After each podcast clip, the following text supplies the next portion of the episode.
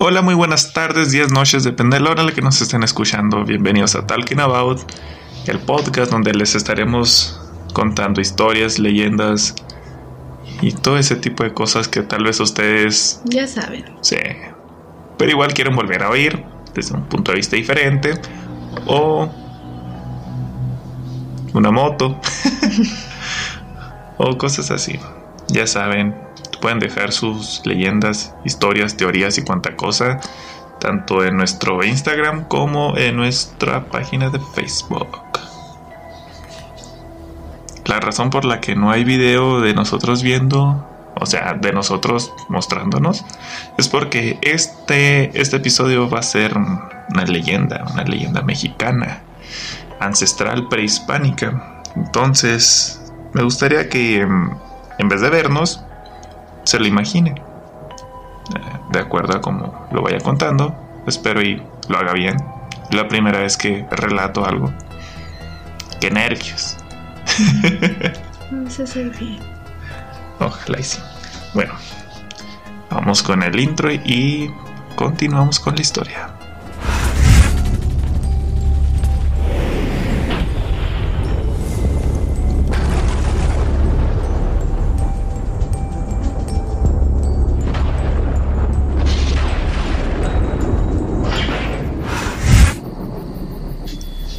Bueno, esto es el lugar de los muertos, el Mictlán, de la, de la cultura mexica.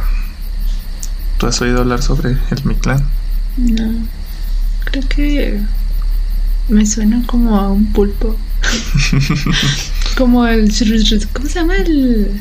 Cthulhu. Ándale, sí. Algo así me suena. Bueno, prepárate para oír la historia de el Mictlán, el lugar de los muertos. De acuerdo a la cosmovisión mexica, el Mictlán, o el lugar de los muertos en español castellano, era el nivel inferior de la tierra de los muertos. El camino a este recinto era largo y peligroso. Tenía nueve niveles verticales y descendientes. A continuación, veremos de qué trata cada uno. Se cree que el viaje duraba cuatro años y que al llegar al Mictlán, luego de haber superado los obstáculos, el alma del difunto era recibida por Mictlantzíhuatl y Mictlantecutli, las deidades del inframundo, quienes le anunciaban el final de sus pesares. Al Mictlán se erigían por igual, nobles y plebeyos, sin distinción alguna de rango ni de riquezas, pues la muerte no discrimina a nadie. Parte de los rituales funerarios para despedir a los difuntos en el México prehispánico era la confesión de un discurso fúnebre. Acto seguido, el difunto abandonaba el plano terrenal y despertaba a la orilla de un río, que sería la primera de las pruebas para encontrar el descanso eterno de su alma. Este viaje no era una tarea sencilla, pues cada nivel ponía a prueba su carácter, convicción y resistencia. Primer nivel, Chiconahuapan, también llamado Itzcuinclan o lugar de perros. Este sitio estaba a la orilla de un caudaloso río. El muerto debía atravesar con la ayuda de un cholescuincle de color parduzco. El color era importante, puesto a que si se le pedía ayuda a un perro de color blanco, este se negaría.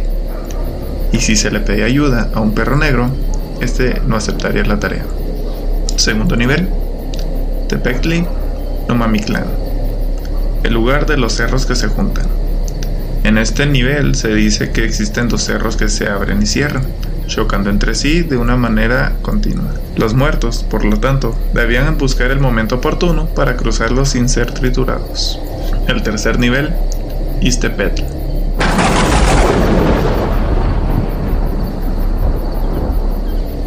En ese lugar se encontraba un cerro cubierto de filosísimos pedernales, que desgarraban los cadáveres de los muertos cuando estos tenían que escalarlos para cumplir su trayectoria.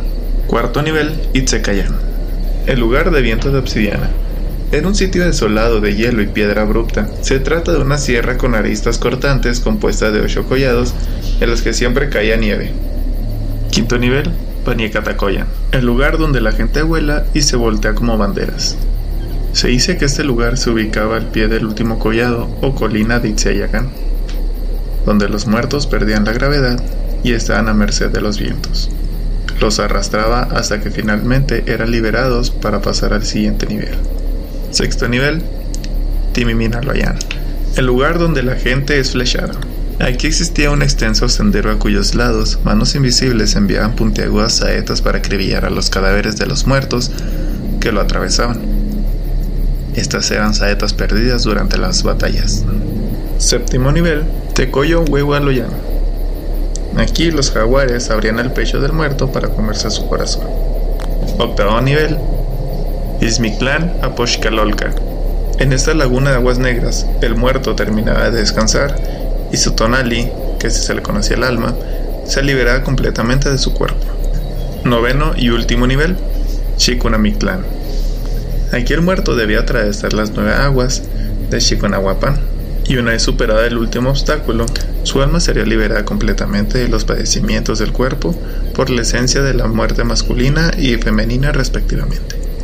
Para transitar estas pruebas, el difunto debía ir surtido de algunos amuletos y pertenencias para facilitar su camino, entre ellos agua, mantas, armas y papeles que los oficiales le colocaban.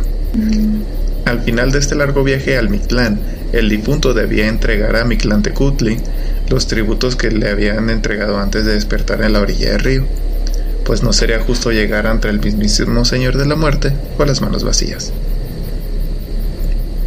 Y eso fue la historia del Mictlán, los nueve procesos para llegar al descanso y a la paz eterna en, la antigua creencia mexica. Gracias por habernos escuchado el día de hoy. Recuerda suscribirte y seguirnos en nuestras redes sociales que están aquí abajo en la descripción. Por nuestra parte ha sido todo. Gracias y ten bonito día. Bye.